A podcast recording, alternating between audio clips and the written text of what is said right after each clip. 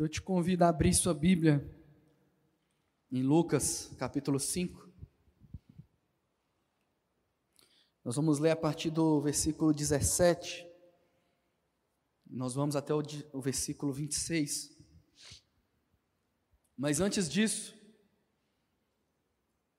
antes de nós lermos, eu quero falar um pouquinho sobre o que nós falaremos nessa noite. Nós iremos falar sobre qual é o nosso papel dentro da nossa comunidade de fé. Qual é o nosso papel dentro da igreja? Qual a nossa função? Qual propósito nós temos desempenhado aqui dentro dessa família? O que eu e você estamos fazendo aqui nesse momento? Nós vamos falar um pouquinho sobre o que você que está assistindo na sua casa. Qual é o seu papel no reino de Deus também? Qual o nosso papel? Qual o nosso propósito? E para isso eu gostaria de afirmar uma coisa muito importante. Eu gostaria de começar afirmando que a igreja é do Senhor Jesus. A igreja não é do pastor Juan, não é da Convenção Batista Mineira. A igreja é do Senhor Jesus. Ele é o próprio fundador e edificador deste lugar. Ele é o próprio fundador e edificador da igreja. Em Efésios, capítulo 1, versículo 22 e 23, está escrito assim: Deus submeteu todas as coisas à autoridade de Cristo e o fez cabeça de tudo para o bem da igreja e a igreja é o seu corpo. Ela é preenchida e completada por Cristo, que enche consigo mesmo todas as coisas por toda a parte. A igreja é o corpo de um cabeça. Essa cabeça é Cristo, é Jesus. A igreja é um empreendimento santo. A igreja é um povo que está totalmente arraigado, enraizado profundamente ligado a Jesus. Assim como Adão olhou para Eva e disse: Você é osso dos meus ossos, carne da minha carne. Assim como Deus disse que homem e mulher deveriam ser uma só carne, Cristo e a igreja estão unidos. Cristo e a igreja estão ligados completamente. A igreja é de Jesus Cristo. E é por causa disso que nós temos que ter algumas atitudes em relação à igreja. Nós devemos ter alguns entendimentos sobre qual é o nosso papel, como parte desse povo, qual a postura que eu devo ter, como parte desse povo, qual o propósito que eu devo cumprir. Mas se você está fora do vínculo desta família. Se você está distante da comunhão, ou em palavras claras, se por algum motivo você não faz mais parte de uma igreja, de uma comunidade, eu gostaria de te dizer que é urgente a necessidade de se trilhar o caminho do retorno. Você deve voltar para a casa do Pai. É preciso urgentemente se comprometer com o reino de Deus e não mais consigo mesmo. Se a igreja é do Senhor Jesus, então eu também quero afirmar que é preciso fazer parte de uma igreja. Não existe vida cristã longe desta comunhão. Não existe vida cristã sem este pertencimento porque não existe carreira solo na vida cristã. É preciso fazer parte, é preciso ser parte, e ser parte é pertencer de fato, ser parte é somar, ser parte é assumir sua responsabilidade, ser parte é participar de forma ativa para o crescimento da igreja, ser parte é se comprometer por inteiro Ser parte é ser um filho obediente e não filho rebelde. a diferença de um filho obediente para um filho rebelde, num contexto de família, é que o filho obediente, ele é aquele que se entrega por inteiro. O filho obediente é aquele que se entrega por inteiro nos projetos da família. Ele assume a sua responsabilidade, ele é também aquele que multiplica o potencial da família. Sabe quando um pai investe tudo aquilo que ele construiu na vida de uns filhos, de um dos seus filhos ou dos seus filhos, para que a partir do momento que eles crescerem, eles possam ir muito além daquilo que os pais foram. Isso é multiplicar o potencial da família. E o filho obediente faz isso. Mas o filho rebelde, ele é aquele que se tranca dentro do quarto. Ele não se relaciona. O filho rebelde, é aquele que não se compromete com as atividades da casa, não ajuda a lavar vasilha, não ajuda a lavar a garagem. O filho rebelde, ele é aquele que não auxilia com o desenvolvimento da família. Ele não se compromete com as empresas da família ou com o desenvolvimento financeiro da família, contribuindo para economizar, ou contribuindo mesmo, botando a mão na carteira e colocando lá na mesa, falando assim, ó, essa conta aqui é minha. O filho rebelde não faz isso. O filho rebelde é aquele que pensa que todo mundo deve a ele alguma coisa, simplesmente porque nasceu, ele não pediu para nascer. Todo mundo deve a ele, todo, e ele fica ali esperar, é, sentado, esperando comida na mão, as roupas passadas, o dinheiro do pai na mão. O filho rebelde, ele não soma, ele só subtrai. O filho rebelde também é aquele que abandona a família, ele sai de casa, ele gera dor e sofrimento naqueles que o amam. Você tem sido um filho rebelde ou um filho obediente na casa de Deus? Nessa família, nessa casa. Ou melhor, você tem feito parte de verdade de uma família de Deus, de uma família espiritual? A família, a igreja, é a família do Senhor Jesus. E é sobre o nosso papel nessa comunhão que nós falaremos nessa noite. Por isso eu te convido a ler comigo esse texto, Lucas capítulo 5, a partir do versículo 17, e permaneça com sua Bíblia aberta, para que você vá acompanhando.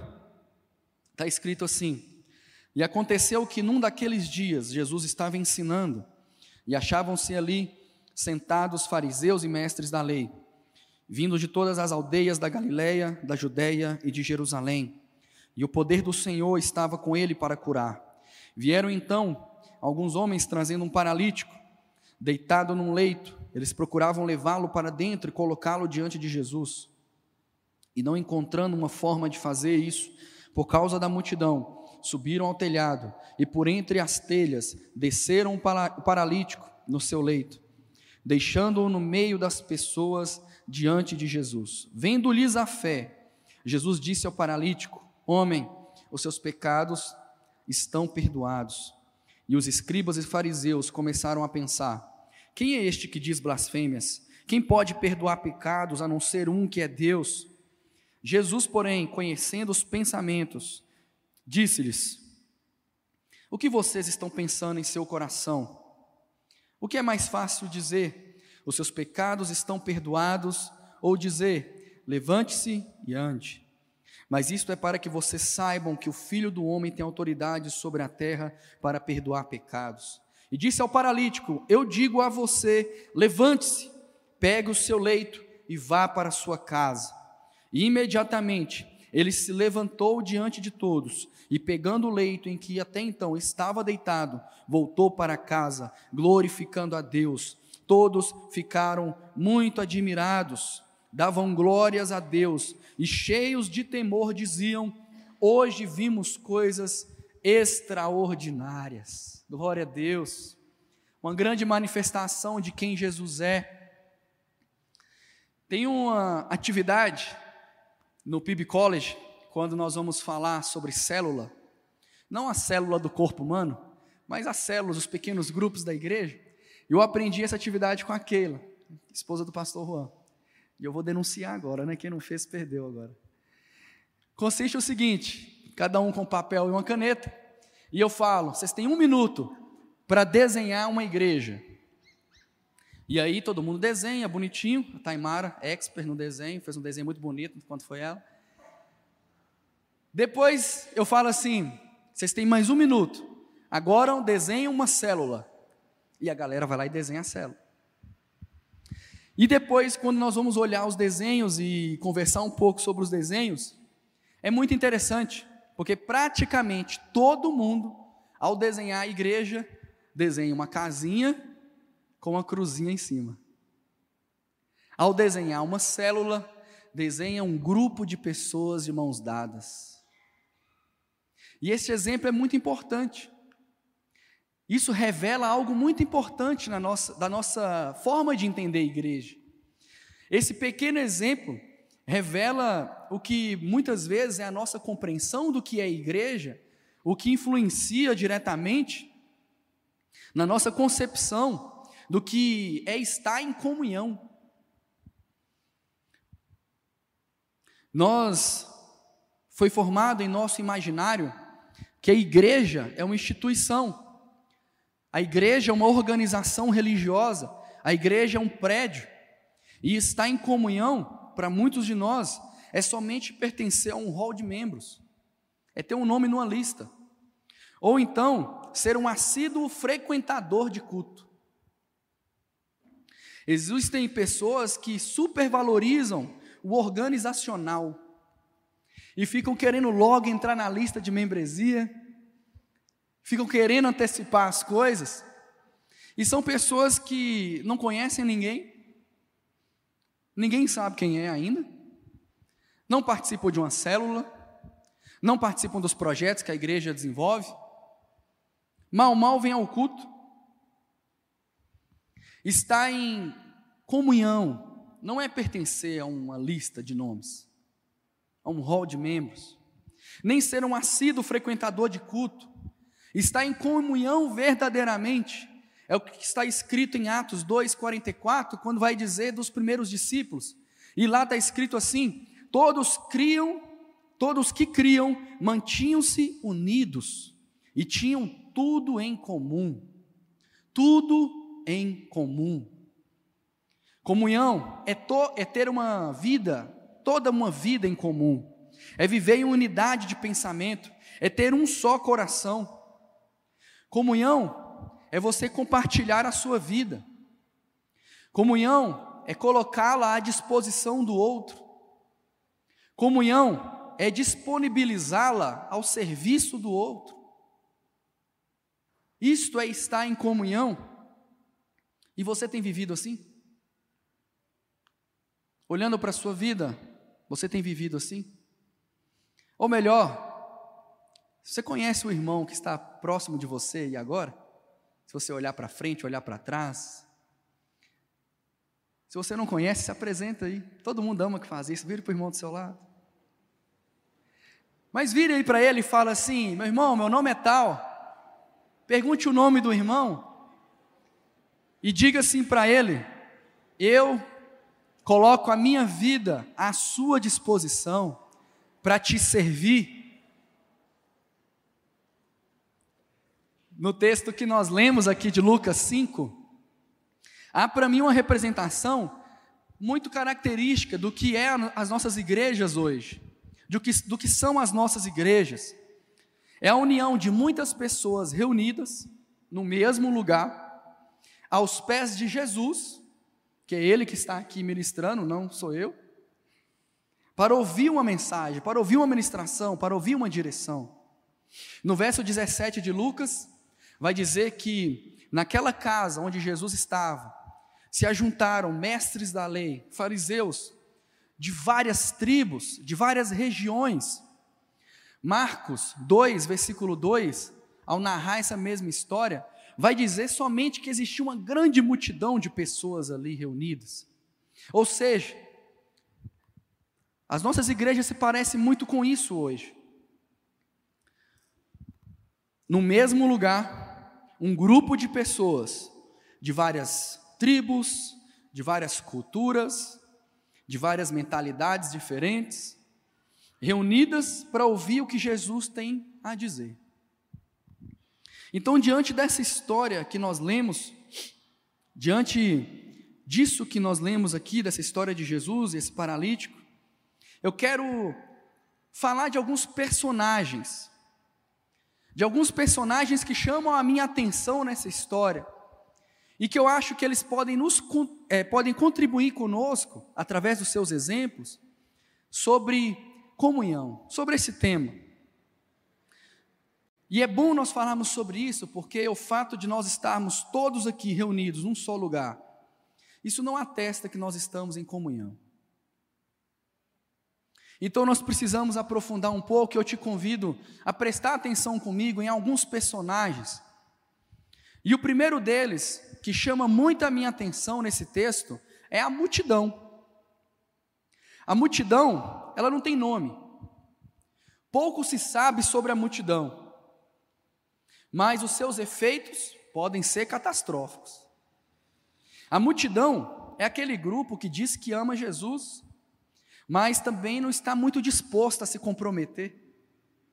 A multidão até acha Jesus bacana, mas pensa que se tornar membro de verdade de uma igreja, se submeter a uma liderança, ser participante ativo dos projetos e desafios propostos, a multidão acha que tudo isso é perda de tempo, que isso é uma coisa retrógrada, isso é uma coisa ultrapassada, isso não é mais necessário. Pertence também à multidão aquela pessoa que se diz cristã, talvez é até membro de uma igreja, nominalmente, mas a sua vida não muda em nada, a sua vida não influencia ninguém, e talvez nem a sua própria igreja saiba que essa pessoa existe. Porque quando uma pessoa se compromete de verdade com a unidade, com a comunhão da igreja, com tudo isso que nós estamos vivendo aqui nessa noite, essa pessoa não é mais multidão. Ela sai da multidão e ela vira um discípulo. O discípulo não é mais um, não é mais um número, não é mais um na multidão. O discípulo é aquele que se parece com seu mestre. Quando Jesus foi preso para ser crucificado, Todos nós sabemos que Pedro traiu Jesus. Mas tem uma coisa interessante nessa história: Pedro estava seguindo Jesus, acompanhando ele de longe e observando. E em determinado momento ele estava reunido com algumas pessoas, aquelas pessoas olharam para ele e falaram: Ei, você é daquela galera, você estava com eles, você é daquele povo.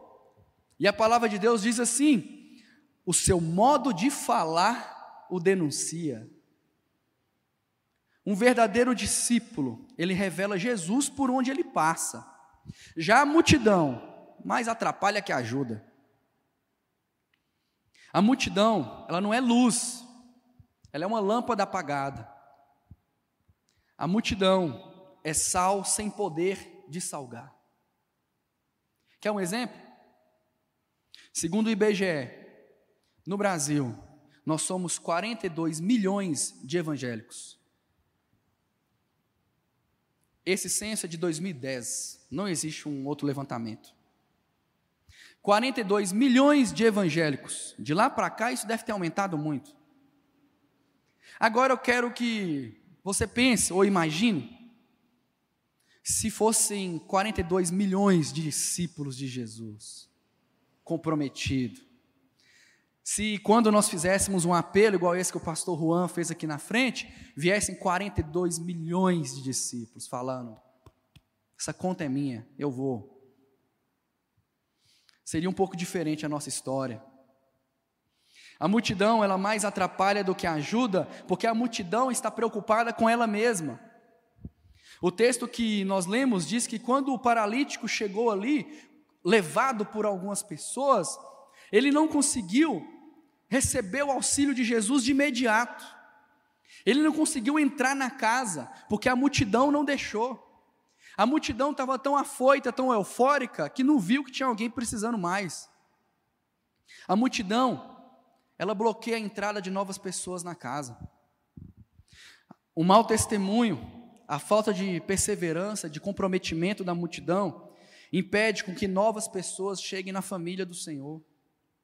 A falta de santidade na multidão afasta as pessoas. A falta de empatia, de amor, tem feito com que os enfermos espirituais fiquem do lado de fora. E isso mesmo sabendo da urgência de se fazer a diferença, porque a multidão sabe disso. A multidão sabe que todos os dias tem milhares e milhares de pessoas morrendo, indo para o inferno sem conhecer Jesus, e mesmo assim ela não faz nada. Mesmo sabendo que é urgente amar as pessoas, revelar quem Jesus é, porque a sua volta está próxima, a multidão não muda a sua conduta, porque está preocupada somente com ela mesma. A multidão fecha portas. Eu gosto de falar também que a multidão é sommelier de pregação. Ama degustar uma pregação ama ouvir uma boa exposição bíblica. São grandes degustadores de pregação, mas péssimos praticantes da palavra. Em todos os cultos que participam, ouvem orientações, princípios a serem aplicados, porém apenas admiram o quão bonito foi a palavra do pastor. Muitos têm até o seu estilo favorito de mensagem. Eu gosto mais quando é assim mas não pratica, não muda, ao sair por aquela porta, continua a mesma coisa. A multidão, ela não vive comunhão, ela vive networking. E no contexto dos empreendedores, o que é networking? É uma rede de relacionamentos, de amizades, para o benefício do seu trabalho, para um benefício próprio.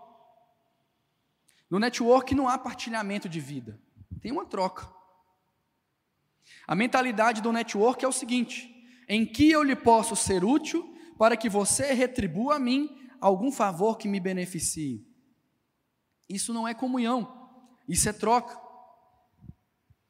Outra característica da multidão é que, por não se comprometer, ela também não experimenta o melhor de Deus para a vida dela. A multidão é aquela que está escrito aqui no versículo 26 que nós lemos. Uau! Hoje nós vimos coisas extraordinárias. Viram, observaram, mas não foi com ela que aconteceu. Não estavam diretamente envolvidos no milagre. Aqueles homens que levaram o paralítico até aquela casa, eles sim, eles conheciam Jesus. Eles sabiam do que Jesus era capaz de fazer e por isso o milagre não gerou surpresa neles. Jesus não precisou se afirmar para eles de que ele era Deus, mas para quem não conhece verdadeiramente, para quem não se envolve nessa relação, aquilo que aconteceu foi algo estranho. E a palavra do original, quando nós vamos traduzir o extraordinário, aqui está falando de coisas estranhas, coisas que eles não estão habituados diferente do que se é acostumado, coisa que não se vê acontecer. Existem pessoas assim, a multidão é assim, por não ter relação, por não se comprometer, quando veem Deus agindo, elas ficam espantadas. Estes, estes estão sempre se admirando pelo que o Senhor tem feito na vida dos outros, ou através dos outros, mas com Ele mesmo nada acontece, nada muda. É o negócio do Pedro. A multidão é aquela que fica de fora do que Deus está fazendo no mundo. Mas se você está ouvindo eu falar isso aqui, e está pensando assim, eu acho que isso é para mim eu acho que eu estou assim. Eu estou distante. Eu não estou me comprometendo de verdade. Eu quero te dizer uma coisa: Jesus conhece o seu pensamento, Jesus conhece o seu coração, Ele é Deus, Ele ama você. Por isso, hoje, Ele está te dando uma chance para que você não viva mais assim. Você está aqui hoje para ouvir essa palavra. Hoje Ele te chama para o arrependimento, Ele te chama para uma mudança. Se entregue por inteiro, abandone a multidão, se torne um discípulo comprometido de verdade. Nessa história, me chama também a atenção um segundo grupo de pessoas. Um segundo papel, um segundo personagem nessa história. E são os religiosos. Quem eram os religiosos aqui dessa história? Eles eram os fariseus, os escribas, também conhecidos como mestres da lei. Os fariseus eram um grupo judaico, tanto religioso quanto político. Os escribas já eram aqueles responsáveis pelo ensino, pela interpretação, pela regulamentação da lei de Moisés, não da lei civil. Portanto, o que nós podemos afirmar aqui é que esses mestres da lei, das, da lei, eles eram os especialistas em religião. Eles dominavam todos os detalhes da lei judaica, das regras cerimoniais, das tradições da religião. Eles eram mestres respeitados e muito bem capacitados. Eram considerados os guardiões da lei, responsáveis pelo estudo, pela interpretação, pelo ensino. Eles exerciam uma grande influência liderança sobre aquela sociedade. E olhando por essa ótica, talvez você pense assim: tá, qual que é o problema então? Até então, tá tudo ok. Na verdade, parece até muito bom. O erro grave destes homens é que eles estavam cegos espiritualmente. Eles conheciam a palavra, mas a interpretação teológica pessoal, a tradição deles, era muito mais importante do que os mandamentos do Senhor. No livro de Marcos, no capítulo 7, nós temos inclusive um diálogo entre Jesus e uns fariseus, dentro desse sentido. Eles haviam sido enviados de Jerusalém para onde Jesus estava, para fiscalizar Jesus e os seus discípulos. E ao observar que aqueles discípulos não lavavam as mãos antes da refeição, eles começaram a questionar Jesus. Esse lavar das mãos não era por higiene, na verdade, porque fazia parte de uma regra de purificação moral.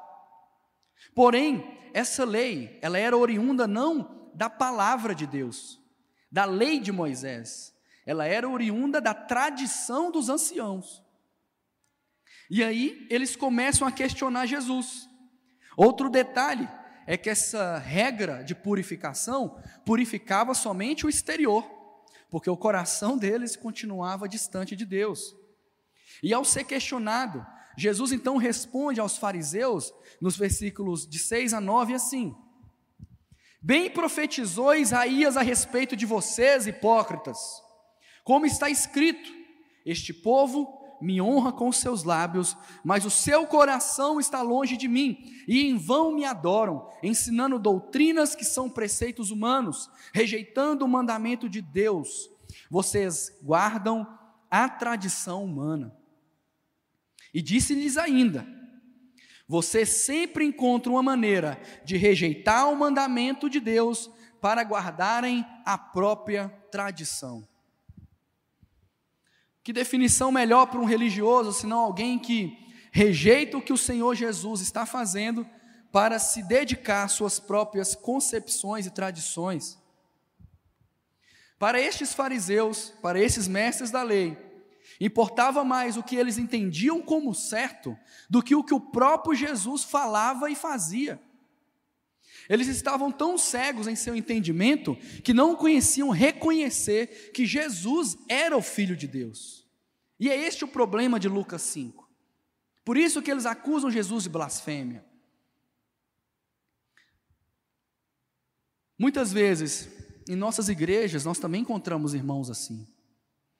Eles estão muito distraídos, discutindo quem, discutindo quem está certo, se é Calvino, se é Armínio, se a parede tem que ser branca ou preta, se tem que tocar o worship, cantor cristão, se alguns usos e costumes estão sendo obedecidos ou não, questionam tudo o que é proposto, estão tão distraídos com questões menores e não estão vendo que o próprio Jesus está no meio da igreja. Não conseguem muitas vezes enxergar qual a, a direção que Jesus está dando para a igreja. Não consegue enxergar que Deus está dirigindo a igreja numa visão de transformar a cidade, numa missão de apresentar Jesus às próximas gerações. E nós fazemos isso entendendo que cada membro deve ser um líder em seu ciclo. Cada líder tem que ser uma influência em seu contexto social. E é por isso que nós trabalhamos com as células. Muita gente está muito cega e não consegue enxergar o que Deus está fazendo. Cegueira que impede com que essas pessoas possam ver o que Jesus está fazendo na nossa família espiritual. Estes especialistas da religião de Lucas 5, eles também não estavam ali, porque eles queriam que Jesus transformasse o seu coração.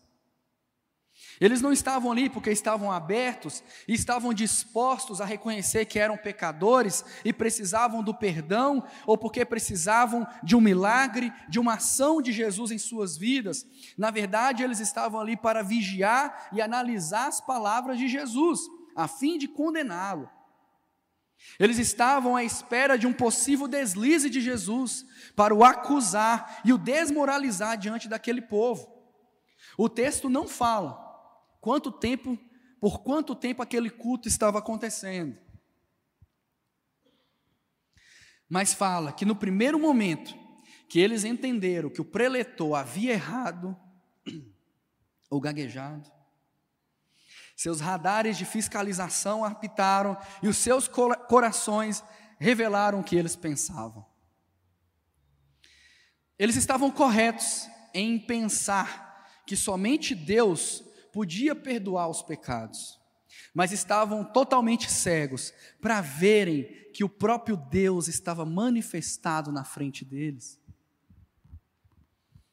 Estavam muito cegos para ver na sua frente o que Deus estava fazendo. Hoje nós vimos um pouco do que Deus está fazendo. Você conseguiu ver? Você conseguiu visualizar o que Deus está fazendo? Sobre essa questão dos religiosos, eu me arrependo muito disso. Já me retratei, por isso que eu posso falar. Mas eu já fui assim. Eu já fui esse tipo de pessoa. Em um tempo distante, eu já me comportei como um belo de um hipócrita. Nos cultos que eu participava, eu tecia muitas críticas sobre tudo. Eu acho que eu criticava até o boa noite do início do culto. Eu criticava, tinha uma opinião a respeito de tudo, achava que a igreja tinha perdido o seu propósito, que não passava de um clube social, achava que uma nova reforma protestante era necessária, pois não existia quase nada de bom na igreja brasileira mais. Isso é verdade. Sara não concorda, ela lembra. Mas e como estava a minha vida? Como eu estava? Eu vivia sem propósito, eu estava extremamente perdido na, vi, na minha vida profissional, eu estava totalmente estagnado, paralisado, eu estava emocionalmente destruído, eu estava espiritualmente vazio, eu estava cheio de pecado, cheio de arrogância, cheio de insubmissão, cheio de desonra, cheio de ingratidão. Eu falava de todo mundo, eu criticava todo mundo, mas eu não olhava para a vida miserável que eu estava levando. Eu criticava líderes dizendo que eles viviam uma frieza espiritual, que a instituição os havia corrompido, que eles eram uns grandes religiosos, mas não olhava para a minha hipocrisia, não conseguia perceber que o religioso era eu. A igreja do Senhor, ela é inabalável. As portas do inferno não prevalecem, porque ela está atacando. A igreja estava avançando. Quem estava ficando para trás era eu. E eu não conseguia enxergar. Se fosse eu em Marcos 7, Jesus iria, olharia para mim e diria: Augusto, deixa de hipocrisia. Augusto, abandone a sua arrogância, abandone a sua prepotência, olhe para os seus pecados, veja o quanto você está longe de mim, veja o quanto você está enchendo a sua cabeça de filosofia humana, olhe para os seus pecados e o quanto eles os estão afastando de mim. Olhe para você, seu hipócrita. Eu passava horas e horas na internet, ouvindo pessoas, me alimentando de pessoas que hoje eu reconheço que estavam prestando um desserviço ao reino de Deus. Se você se encontra assim, como eu já fui um dia, se você possui listas e listas de críticas à igreja, eu tenho algo para te dizer nessa noite. Jesus conhece o seu pensamento. Ele conhece o seu coração. Ele é Deus. Ele ama você. Por isso hoje ele te dá uma chance de não viver mais assim. Hoje ele te chama para um arrependimento, para uma mudança. Se entregue por inteiro. Abandone a cegueira do alto engano, abandone a sua autojustiça, abandone a sua arrogância, a sua prepotência, se submeta ao que o Senhor está fazendo na igreja. Se submeta ao que o Senhor está fazendo na PIB-BH. Se entregue. Não resista. Ele quer transformar o seu coração, assim como ele me transformou. Ele quer curar o seu coração, assim como ele me curou. Não importa o que os homens fizeram com você, não importa o que você mesmo fez com você, se submeta agora, se torne um filho obediente e participante do que o Senhor está fazendo na igreja. E assim, receba cura em nome de Jesus.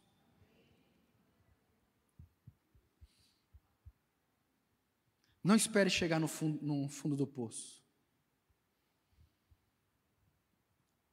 No dia 7 do 7 de 2019, eu estava quase no fundo do poço. E eu entrei por aquela porta, despretensiosamente. E eu estou aqui agora.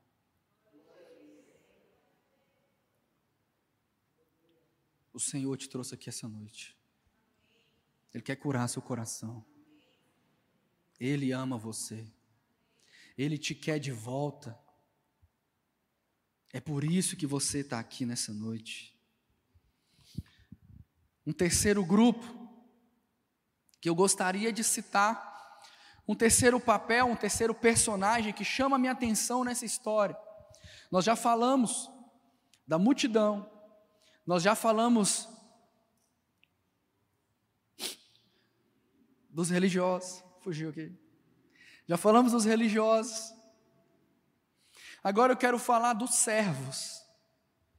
E este, para mim, é o, é o grupo, é o personagem que retrata o que é viver comunhão o que é viver em comunidade, o que é viver em uma igreja, o que é fazer parte deste reino.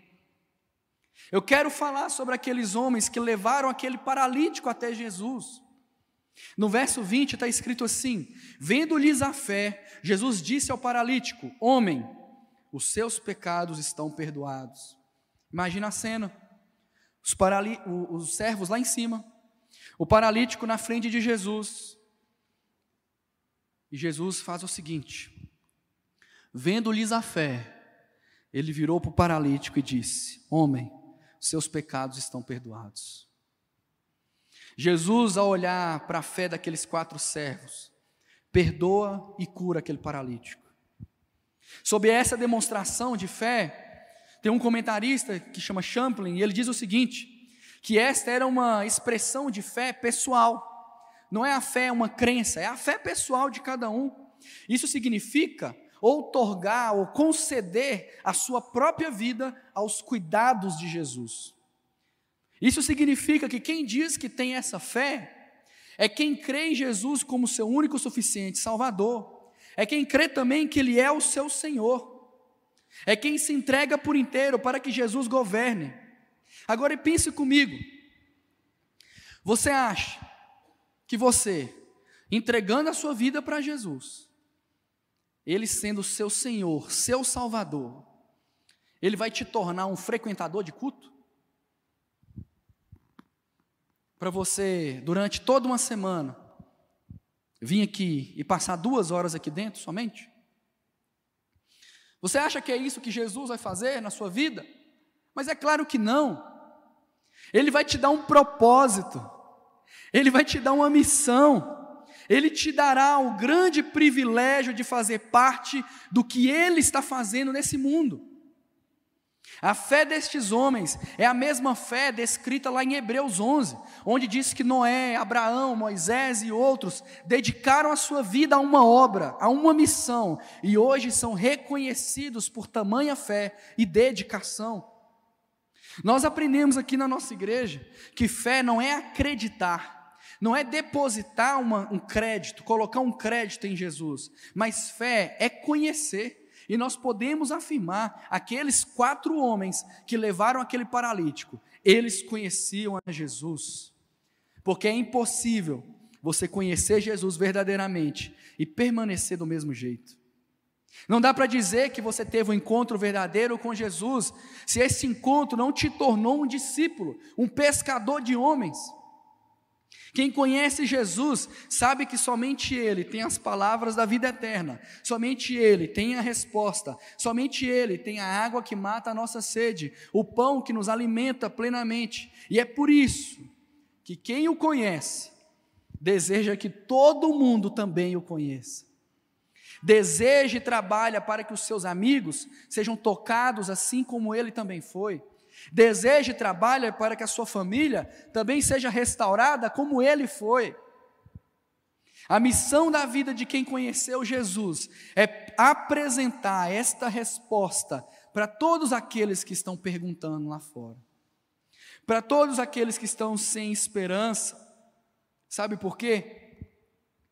Porque a fé de um servo é útil para a salvação do perdido.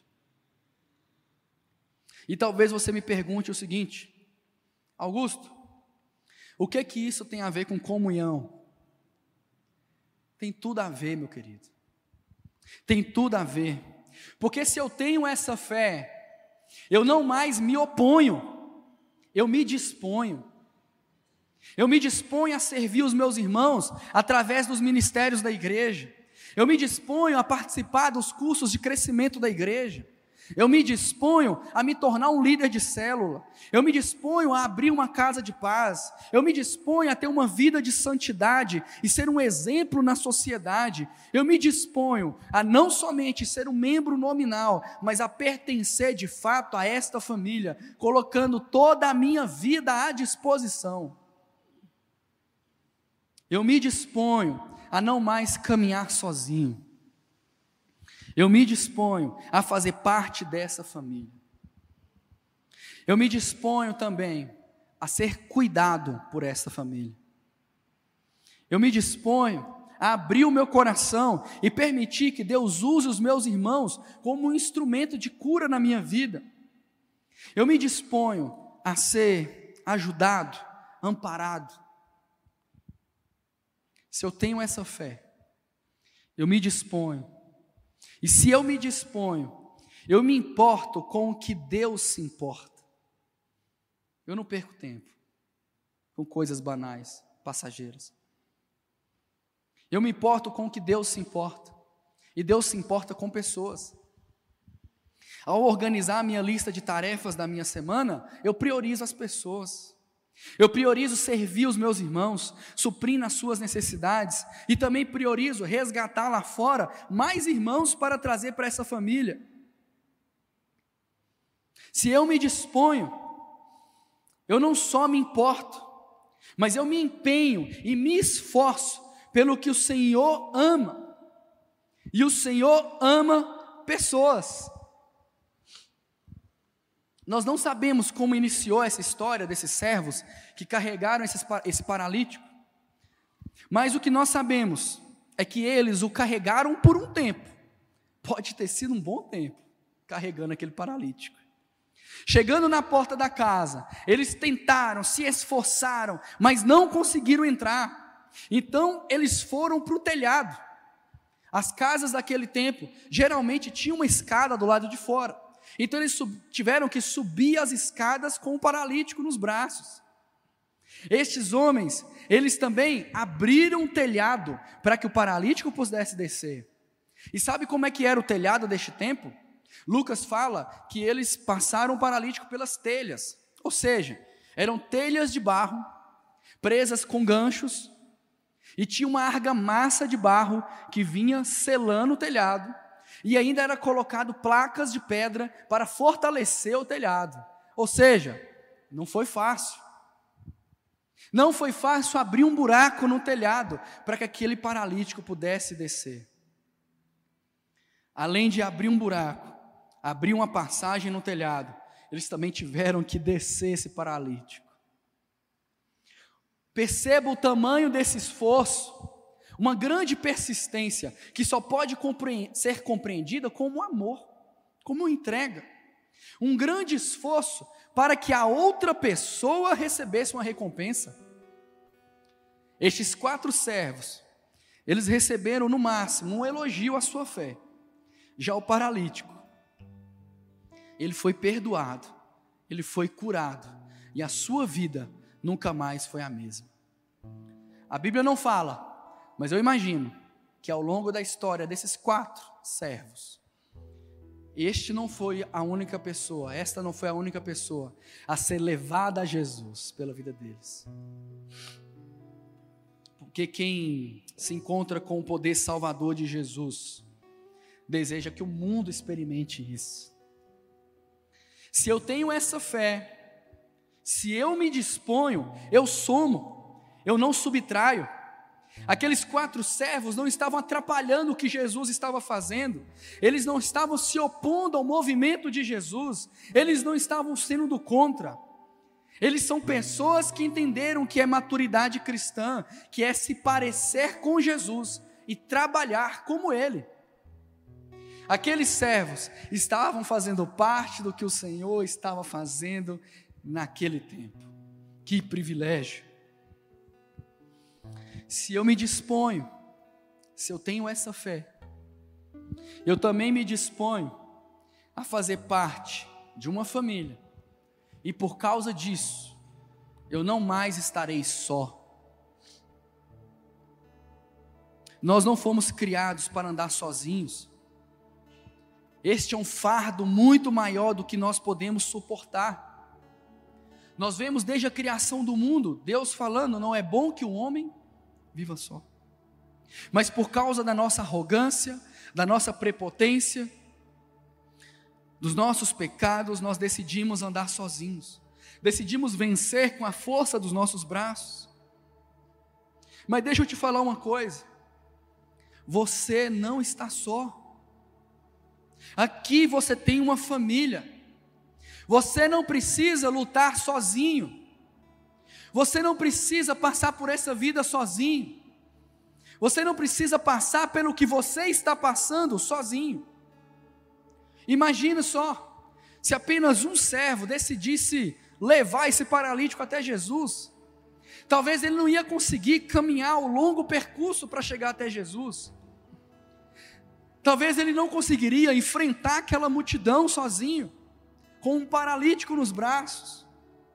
Talvez ele não conseguiria subir as escadas com aquele paralítico, porque ele estava sozinho. Talvez ele não conseguiria abrir aquele telhado, porque ele estava sozinho. Talvez ele também não conseguiria descer aquele paralítico, porque ele estava sozinho. Existem grandes coisas que Deus quer fazer na sua vida. Existem coisas maravilhosas que Deus quer fazer através da sua vida. Mas não dá para fazer sozinho. Não dá para fazer sozinho. Talvez você me diga, Augusto, você não sabe pelo que eu passei. Eu não consigo confiar em ninguém. E eu entendo, eu respeito. E eu também não estou te prometendo um mundo sem defeitos. Porque aqui em nossa família nós erramos às vezes uns com os outros. Nós falhamos uns com os outros. Nós machucamos uns com os outros, uns aos outros. E isso não só pode acontecer, como irá acontecer. Porque aqui é todo mundo é gente. Nós somos pessoas, nós somos falhos. Nós estamos todos no mesmo barco de tentar melhorar, de tentar nos unir mais. Não estou te prometendo um mundo perfeito, mas uma coisa eu te garanto: você não estará sozinho. Não importa o problema, não importa a luta, não importa o desafio que você enfrentar, você não estará sozinho. Aqui você tem uma família. Por isso não resista. Se você está aqui nesse momento, se sentindo só, não resista. Não resista. Dê o um passo de conhecer a nossa família. Dê um passo. Tem uma frase muito famosa, o Renan gosta de citar: um passo e você não estará mais no mesmo lugar. Dê um passo.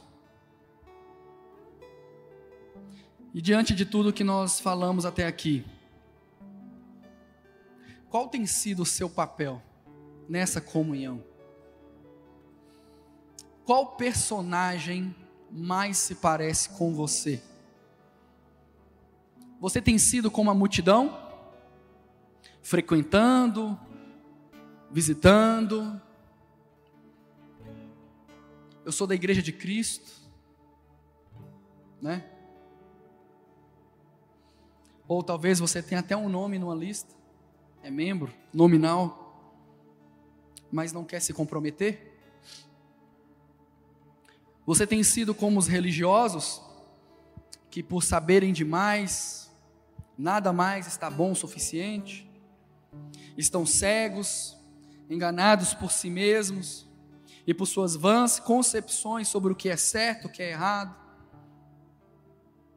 Ou você tem sido um servo que tem honrado o nome do Senhor com a sua vida, com a sua dedicação aos irmãos e o seu amor aos perdidos.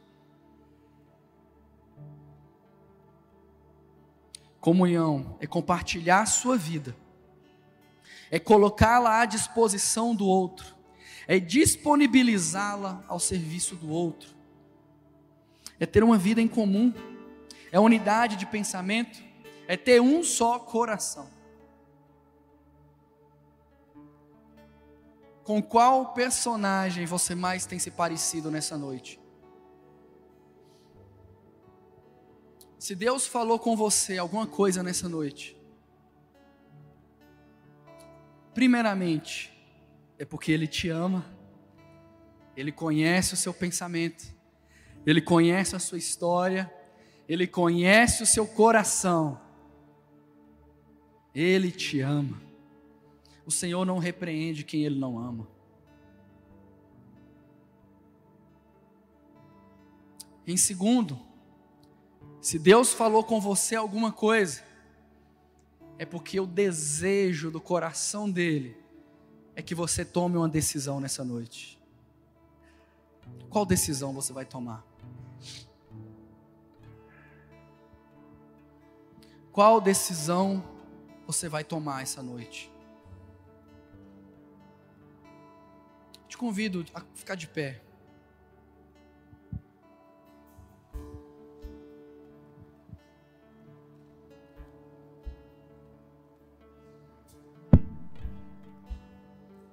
Hoje vimos coisas extraordinárias, mas ainda há algo para vermos nessa noite. A sua decisão.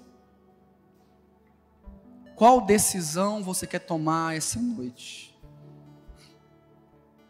Por isso, feche os seus olhos para que você não se distraia. E eu te convido a responder ao Senhor a respeito dessa pergunta que Ele está te fazendo. Se nessa noite Ele disse, você está como uma multidão, você diz que me ama, mas não, não se compromete.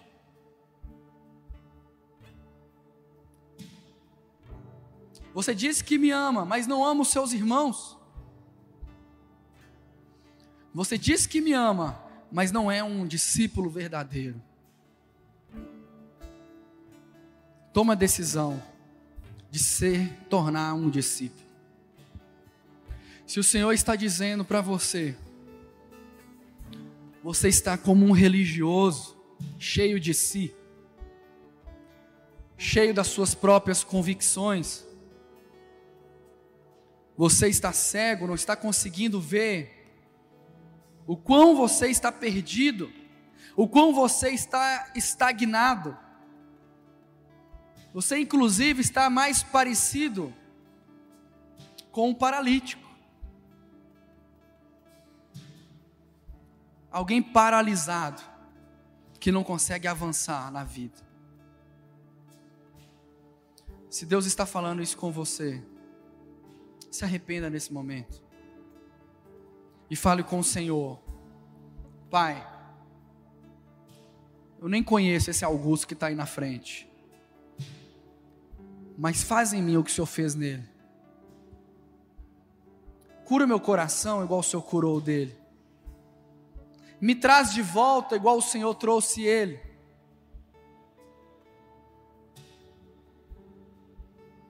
se você tem sido um servo bom e fiel, renove os seus votos com o Senhor nessa noite. Mas não saia daqui sem tomar uma decisão, sem falar com o Senhor, sem dar uma resposta para o Senhor. Ele te ama e Ele te trouxe aqui nessa noite. Pai, nós nos colocamos diante do Senhor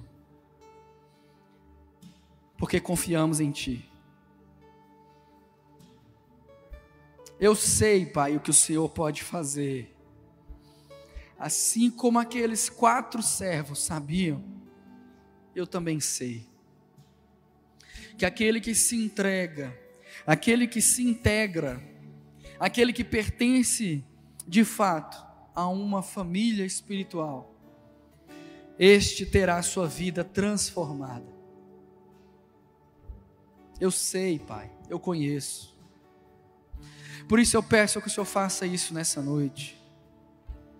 Por favor.